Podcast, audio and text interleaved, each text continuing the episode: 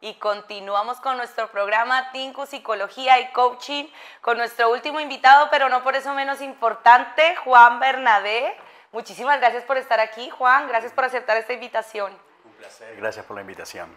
Bueno, Juan es también eh, del grupo SART, que estuvo hace poco también aquí con nosotros, Eva, hablando de las adicciones. Eh, las adicciones químicas, pero en este caso tú nos vas a hablar de las adicciones no químicas, ¿no? Correcto. Antes de eso, bueno, quiero presentar a la audiencia a Juan, él es licenciado en teología, master coach, además analista de perfiles comportamentales, instructor de éxito, conferencista internacional y eh, alta performance de, en empresas. Así que bueno, Juan, nuevamente bienvenido aquí y pues vamos a empezar eh, con este tema tan interesante que son las adicciones no químicas. ¿Podrías explicarnos qué, de qué se trata este tema, adicciones no químicas y cómo se diferencian a las adicciones a sustancias? Hay varias de por sí, ¿no? Podemos comenzar con las adicciones al juego, que son las más conocidas. Las personas que tienen este problema justamente no pueden dejar de jugar, gastan mucho. Esto es correcto. Y entonces, esto es una de las cosas más fuertes que nos está pasando, que encontramos mucha gente ahora con adicciones, los casinos online, hay por todos lados, salen por como plantas en la tierra por todos lados. Y entonces eso está generando muchos problemas en la gente que encuentra en esto una generación de dopamina aún a nivel cerebral y termina encontrando ahí un lugar de descanso, un lugar de recompensa. Tengo mm. tantos problemas en la vida que al final termino yendo a los juegos para tener un tiempo de descanso o de recompensa que no recibo en mi vida diaria por todos los problemas que tengo. ¿no? Entonces esto es uno de los problemas. Luego, pornografía, Mm. Otro problema, tenemos niños de 12 años entrando en pornografía ahora, que justamente estamos trabajando con la ley que va a salir para tratar de evitar que los menores entren en estas páginas, pero que lamentablemente siempre hay forma de saltarla y hay que tener una forma de educar a estos niños, a hacerles entender en qué lo va a perjudicar y cómo es aprender mejor sanamente que aprender de esta forma, porque al final esto no es real, esto es algo que se crea y luego ellos nunca van a encontrar esa clase de sexualidad en su pareja o en su matrimonio. Entonces, primero yo creo que es súper importante la educación para que ellos no entren en las adicciones, porque si no, toda su vida será pornografía que no podrán salir de ahí ni tendrán nunca una relación sana. Claro. Hay más. Claro. Otra de las cosas que yo siempre digo que es súper importante es una adicción que para mí tiene que ver mucho con nuestros patrones de comportamiento. Comportamientos repetitivos. Actuamos siempre de la misma manera. Y rompemos pareja, rompemos relaciones, rompemos laborales, rompemos uh, familia, porque siempre terminamos actuando con un comportamiento repetitivo que es una adicción en nuestras vidas. Entonces también esto es una de las cosas que ayudamos en el Centro SART para poder sacar a esta gente y poder tener una vida más sana, una vida que yo haga mi mea culpa, mi responsabilidad, mi autorresponsabilidad, que por qué actúo así. Seguramente encontraremos muchas cosas, encontraremos creencias limitantes, miedos, encontraremos justamente ah, cosas que nos sucedieron en la niñez, de los 4 a 12 años o mm. más después, que son experiencias negativas en nuestras vidas, que nos llevan a tener ciertos miedos y nuestro subconsciente nos protege de esta clase de cosas. Y nuestro trabajo es justamente que él encuentre la solución primero de esta enfermedad para que luego trabajemos con los síntomas. Para mí, las adicciones solamente son síntomas, la sintomatología es el dolor que me produzco, pero la enfermedad en sí es, la, creencia limitante. Claro, es. empezar a cambiar esa parte. Y también dentro de estas adicciones que, que no son químicas, podría estar la adicción al trabajo, o la adicción al ejercicio ya en exceso, o sea, cualquier comportamiento que sea compulsivo y que sea destructivo. Eh, no sé. Eh, Nueva tecnología. La tecnología, exacto. Ver mucha televisión o los videojuegos también. Todo lo que sea lo que me separa de una vida social que me encierra, que me lleva a un comportamiento donde yo creo un mundo artificial, no mm. tengo vida social, no hablo ya con mis amigos, no salgo a la calle, prácticamente hago lo que tengo que hacer y vengo a casa inmediatamente para meterme en un submundo o el mundo de Yuppie que llamo yo directamente, entonces esto ya es una adicción mm. porque yo no tengo interacción, mm. ya no tengo amigos en la calle. Yo en mi tiempo tengo 56 años, pero yo me acuerdo de nuestros juegos, de, nuestro, de estar en las canchas o en la calle, coparticipando con amigos, hablando, saliendo. Hoy por hoy no encontramos esas situaciones en la calle. No. Casi siempre estamos metidos o en la nueva tecnología, en juegos y en muchas cosas como esto, ¿no? ¿Por qué? Y esto genera justamente eso, una adicción. Mi dopamina, que no encuentro en la familia. A veces en la adolescencia tiene que ver mucho con eso, ¿no? No encuentro dopamina en mi familia, no encuentro sentido de tribu, no encuentro el lugar de protección en casa, porque hay muchas familias disfuncionales, no, no encuentro eso, entonces termino buscando en otro. O bien con amigos que no son tan amigos, o justamente me encierro en las nuevas tecnologías, me encierro en las adicciones para que yo me sienta parte de algo y mi propia conciencia me genere dopamina para tener sentido de recompensa, de pertenecimiento a algún lugar que pueda encontrar. Claro, tener sentido de pertenencia. Esto es. ¿Y, ¿Y, cuáles son los signos de alerta o síntomas que podría indicar a alguien que esté desarrollando una adicción no química? Justamente lo que hablábamos, ¿no? el encierro, no hablo con nadie, no me molestes, déjame en paz. el aislarte. Y también me imagino que encontrar que, que si no haces eso te sientes con angustia, ¿no? O sea, que, que, dependes de ello, ¿no? Aunque no sea químico, como es un comportamiento compulsivo, te pasará que conductualmente sientes angustia o te faltará el aire o te da un ataque de pánico si no tienes el móvil, por ejemplo. Porque te genera dopamina, lo que, mm. toda la tecnología te genera justamente eso, ¿no? El sentido de recompensa. La dopamina no está ligado al placer, sino al mm. sentido de recompensa. Mm. O sea, yo me siento que me dan una recompensa, un, ah, un bienestar porque estoy actuando de esta forma. Y entonces, si no lo encuentro no encuentro validación en mm. casa, en la escuela, en la calle. Entonces, ¿dónde busco? En esto, que aquí mm. no me van a rechazar, voy a estar, voy a compartir y voy a sentirme bien. Y me siento seguro, ¿no? Porque conozco el proceso, ¿no? Y ahí está la alarma. La alarma es, ya no habla con nadie, los amigos casi no, no tiene amigos, en la familia no participa, come solo en su habitación o lleva el plato y no participa en la mesa. Hay varias señales que deberíamos estar atentos cuando comenzamos con esto. No, el niño pasa todo el tiempo dentro de la habitación escuchando música. Pues a golpear la puerta, a sacarlo de ahí, aunque a veces nos cuesta porque tenemos una vida demasiado agitada, demasiado movida y no tenemos tiempo para poder a lo mejor estar, pero es súper importante pasar tiempo con nuestros niños, con las personas, porque tenemos que generar ese sentido de, tribu, de familia. Somos uno y estamos mm. aquí y te aceptamos, tú eres parte de nosotros y queremos que estés con que nosotros. estés con nosotros. O sea que bueno, la tecnología, no hay que demonizar la tecnología, pero, pero sí es cierto que tiene un, un, papel muy importante y las redes sociales también en el desarrollo de estas adicciones no químicas, porque esto es algo que, que viene pasando pues justamente incluso desde el tema de las redes sociales, gente que se adicta a publicar y que le den lo que tú dices, ese reconocimiento, un like, aunque sea virtual, aunque sea, yo recuerdo cuando salió el Facebook, porque soy millennial de antaño, y, era como, ¿cuántos amigos tienes en Facebook? Y 300, 500, pero ¿a cuántos conoces de ellos? No, ninguno. Ni siquiera hablas con ellos ni nada, pero sí, digamos que como que has sobreestimulado este tema de las redes sociales, esas adiciones por la tecnología, ¿o qué crees tú? Conozco gente que quiso quitarse la vida justamente por eso, por el rechazo, por el que le criticaron en Facebook, porque en Instagram no la aceptaron, porque hubo cinco que empezaron a hacerle la vida imposible. Tengo una amiga que tenía 35 mil seguidores y de repente pasó un acontecimiento, bajó a 15 mil y ella casi se mata. Bendito Dios. ¿Por qué? Porque perdió su lugar, perdió su reconocimiento, lo que tenía de carencia de amor y lo estaba cubriendo con estos pseudos amigos. Sí, porque ¿De acuerdo?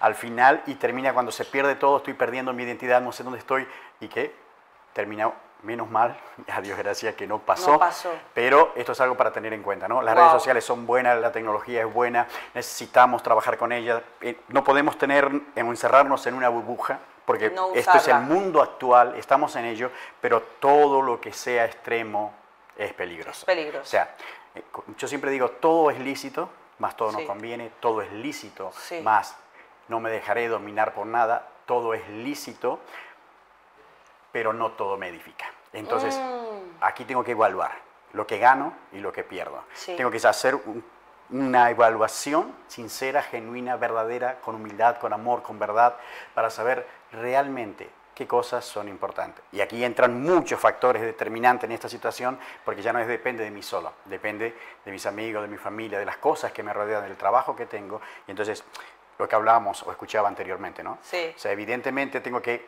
trabajar mi identidad, tengo que trabajar quién soy, para qué estoy en esta tierra, entender un poco que vine aquí, soy único y puedo aportar, porque tengo que aportar cosas en esta tierra, todos y cada uno, no hay nadie en este mundo que esté de más. Cada persona es útil y tiene un mensaje que dejar y tiene que poder expresarlo. Cada uno tiene su propósito. Y bueno, eh, ¿podrías hablarnos de algunas estrategias de prevención ante las adicciones no químicas? Justamente es, yo hablo siempre, cuando ya una es un adulto es más complicado porque ya decidió, entonces solamente ya podemos ayudarle desde el, desde el centro SAR o desde muchas actividades que tenemos. Pero cuando uno sí todavía es un adolescente o cuando está creciendo en esto se puede evitar, justamente desde el hablarle, desde la educación, desde la familia, desde hacerle entender lo que hablamos, las herramientas son necesarias, la inteligencia eh, artificial es necesaria, pero también es necesario que yo piense, que yo evalúe, que no solamente me base en esto y me quede allí, sino que también yo me desarrolle paralelamente a la información que voy teniendo. ¿Por qué? Porque esto hace que mi desarrollo continúe. En la familia justamente tengo que cuidar a esos niños, hablarle de ello, compartir su lugar, su Instagram, su Facebook. Vuelvo a decir, es un problema para los padres, no tenemos tiempo, trabajamos mucho, estamos haciendo mil cosas, no tengo tiempo, pero hay cosas importantes. hay cosas necesarias y hay cosas importantes. Eso es. Lo necesario nunca puede superar a lo, importante. Entonces yo tengo que tener mi tiempo con los adolescentes, con los niños, con la gente que estoy formando, mi pareja, con la gente que está aquí, vamos a ver algo juntos, pero vamos a hablar, vamos a debatir, vamos a mm, encontrar un punto en común para poder tener una vida de relación personal con seres humanos y también con la nueva tecnología. Yo creo que esto es una de las formas de evitar la adicción, que encuentres el sentido de pertenencia. De pertenencia. ¿Y, qué opciones de tratamiento existen para alguien que está luchando con una adicción no química? Nosotros en Centro SAR hacemos esto. Tenemos varios tratamientos, tenemos eh, eh, sesiones diferentes de coaching en este caso para poder ayudarles. Podemos tener procesos distintos, depende la adicción, depende la situación y como dije, tratamos la adicción, tratamos el problema en sí, pero buscamos la raíz. Yo no hablo solo, vale, voy a enseñarte, te voy a quitar la tecnología, porque en el juego, por ejemplo, se autodenuncia la persona. Por ejemplo, los adictos al juego, lo mm. primero que hacemos es justamente acompañarle a la comisaría y voluntariamente él se autodenuncia para poder dejar de comprar con tarjeta juegos. O sea, todos los casinos no le pueden aceptar, pero se puede saltar porque consigue la tarjeta. Claro, sí, también en el móvil y todo eso puedes eh, jugar tragaperras y esas cosas. Claro, entonces esto es una de las cosas que hacemos, pero esto ayuda, si no puedo gastar ya como estaba con libertad, ya no tengo porque tengo cualquier casino online lo está parando. Pero esto no es la solución. Esto es mm. solamente el tratar de parar un poco la situación. De limitarlo, claro. De limitarlo, pero tengo que ir a el lugar donde comenzó todo. Y a veces es la niñez, a veces un quiebre emocional, a veces una situación donde perdí todos los sentidos de mi vida y entonces ahora esto es mi lugar de escondite, mi escondedero, mi lugar de protección, el lugar donde protejo. Entonces aquí tengo que volver atrás y trabajar y volver a que se genere dopamina en la acción o interacción con las personas, con lo que hago, con lo que disfruto, el deporte, la gimnasia, la lectura, eh, el participar en obras sociales, en instituciones benéficas, todo esto me va a ayudar pero siempre guiado por un profesional para que pueda llegar a la solución del problema. Ya. Eh, ¿Cómo pueden los familiares y amigos apoyar a alguien que se enfrenta a una adicción no química? Bueno, me has hablado un poquito ya de eso, ¿no? Cómo hacerlo sentir perteneciente, pero ¿y si se encuentra en un punto, o sea, que tu familiar, que te das cuenta que un familiar tuyo tiene una adicción, pero y todavía no lo ha reconocido, ahí cómo podrían apoyarlos para, para dar ese giro? Eso es la intervención. Una de las cosas que hacemos justamente en el Centro SAR es un momento para que, que toda la familia unida le diga exactamente lo que está pasando. Porque mm. normalmente cuando alguien no reconoce una adicción, lo primero que va a hacer es, no, es mentira, yo no soy así, no hago esto, tengo control, mm. ¿vale? Pero es una persona, peleo con esa persona, discuto con esta persona. Pero cuando nosotros hacemos un proceso de intervención, vamos con gente, toda la familia está aquí, La persona adicta está enfrente y cada uno de ellos le va a ir diciendo y nosotros vamos controlando esa situación para que él se dé cuenta que no es uno, sino que ya son 5, 7, 8, 10. Que ven lo mismo. y entonces sí entra en un proceso de reconocimiento. Ah. Entonces, mm, pues necesito un cambio. Y a partir de no querer perder mi familia, a partir de ver que voy mal, comienza un proceso donde puede contar con nosotros como en el Centro SAR. ¡Wow! Había un programa, yo me acuerdo, de un reality en Estados Unidos se llamaba Intervention, justamente de eso, y trataba todo tipo de adicciones, no solo químicas, sino también eso, comportamentales, compras compulsivas y esas cosas también. Eh, ¿Y cuáles son los desafíos más significativos que enfrentan las personas que están en recuperación? Esto es lo llamado, lo que llamamos nosotros el volver, el tener una situación repetitiva, la recaída. Normalmente comienzas siendo una llamada, siendo un impulso, Ah, por los recordatorios que puedo tener, por un olor que recuerdo que me llevaba a esta situación, por una imagen, por una discusión que tengo ahora mismo, que esto suele pasar mucho, claro. recaída viene ahí. Y por eso que en esos momentos es cuando tiene que haber contención. Mm. Porque toda creencia, tú eres psicóloga, tiene que ver justamente con que hubo una creencia, luego hay un lapso de tiempo que si no se vuelve a tener otra creencia positiva, si esta fue negativa, para no permitir que el cerebro tome esta distancia, se puede sacar. Pero si pasó ese tiempo, tengo esta creencia y pasó un lapso de tiempo mucho, ya esto... Se ancla. Se ancla. Mm. Entonces, súper importante es que si hay un momento malo, triste, inmediatamente tengamos una acción de alegría, de felicidad, llevarlo ahí, enseñamos a la familia. En Centro SAR hay una plataforma justamente para poder encontrar las herramientas necesarias para poder ayudar a nuestras familias. Wow. Y en tu opinión, eh, ¿cómo debería la sociedad cambiar su percepción o enfoque hacia las adicciones no químicas? Creo que primero tomando conciencia, que creo que básicamente es eso, entender que no todo vale, entender que no se puede vender todo libre. Creo que deberíamos tener más legislaciones con respecto, no de lo prohibido, pues yo mm, siempre digo que lo prohibido es atractivo. Claro, eso te iba a decir, lo prohibido irán más a ello, pero sí como, no sé, lo que tú dices, tener ese equilibrio de que no haya tanto consumo de... Con la libertad, pero con la educación y la expresión de poder contar cada una de las consecuencias, ¿no? O sea, que se vea desde el inicio a dónde voy a terminar. Y hay gente, no, me importa llegar, pero no te importa llegar ahí porque no sabes que hay cosas mejores, hmm. porque no disfrutaste de cosas mejores. Entonces se hace todo un plan para que esta gente tenga conciencia y se pueda llegar a tener. En esto ya estamos hablando de gobierno, de educación, estamos hablando de colegio, hay que cambiar muchas cosas, pero yo creo que iremos cada día mejorando esto y cada día. Para allá. Sí, además crecimiento SAR, bueno, se, se encarga también de formar en colegios, y nos estuvo contando la otra vez Eva, y justamente este fin de semana tenemos una formación, ¿no? Esto es, sí, correcto. Sí. Tenemos dos días impresionantes de un fuerte impacto emocional, de romper miedo, de fortalecer creencias lanzadoras, digo yo, que van a ser dos días extraordinarios. Creo que cada persona que participe, esto va a ser un divisor de río, va a ser un antes y un después en su vida, estamos convencidos de ello. Y yo creo que es muy importante, por lo que decía antes, impacto emocional, un alto impacto emocional hace que se abra una puerta para comenzar un nuevo tiempo de formación en tu vida. Esto me impactó, wow, y entonces abrí mis ojos. Tuve ahora una revelación de una vida diferente. Encontré sustancias en mi cuerpo que me alegraron la vida. Y entonces puedo comenzar un nuevo camino. Un nuevo camino. Eh, ¿Todavía se puede inscribir gente a este taller? Todavía tenemos muy pocos cupos, pero sí lo puede hacer muy rápidamente. Ah, puedes encontrar toda la información justamente en Crecimiento SAR, en Instagram.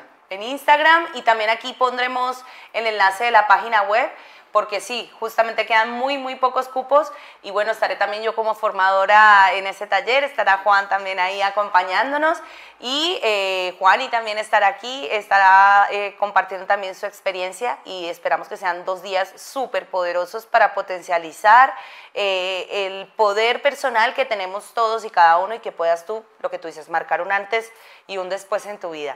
Así que bueno, si necesitan más información la vamos a poner aquí abajo también en la descripción del video y en el artículo de la entrevista.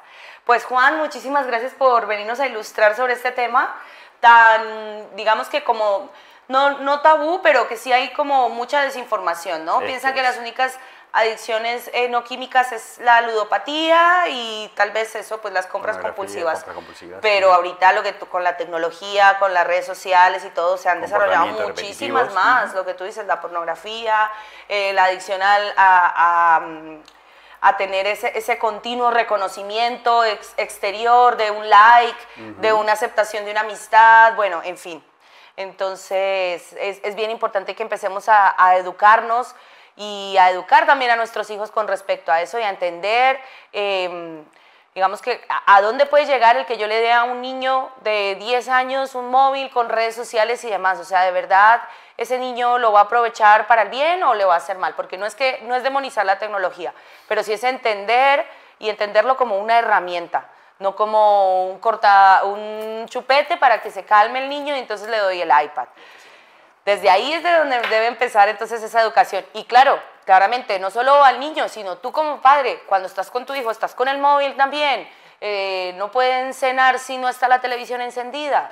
No pueden eh, pasar un momento agradable leyéndose un libro o haciendo cualquier otra actividad al aire libre que no tenga que ver eh, con estar siempre conectados a la tele o al ordenador o a los videojuegos. O sea, desde, desde ahí em, empieza todo ese proceso. Juan, muchísimas gracias por, por acompañarnos y venir aquí a, a Tinku. Espero que vuelvas porque esta es tu casa. Muchísimas gracias, muy, muy amable. Bueno.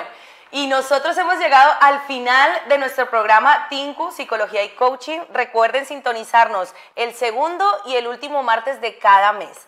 Así que siempre estaremos compartiendo información de valor sobre psicología, coaching, bienestar personal y toda esta información impartida por grandes profesionales que no solo nos darán el conocimiento, sino también las herramientas y los medios para que podamos tener esa vida saludable mentalmente que tanto queremos y tanto perseguimos. Así que muchas gracias a todos los que se quedaron hasta el final. Recuerden que aquí en el video dejaremos todos los datos de todos nuestros invitados para que puedan acceder a sus servicios, a sus productos y a sus talleres. Muchísimas gracias por estar aquí. Nos vemos en el próximo programa.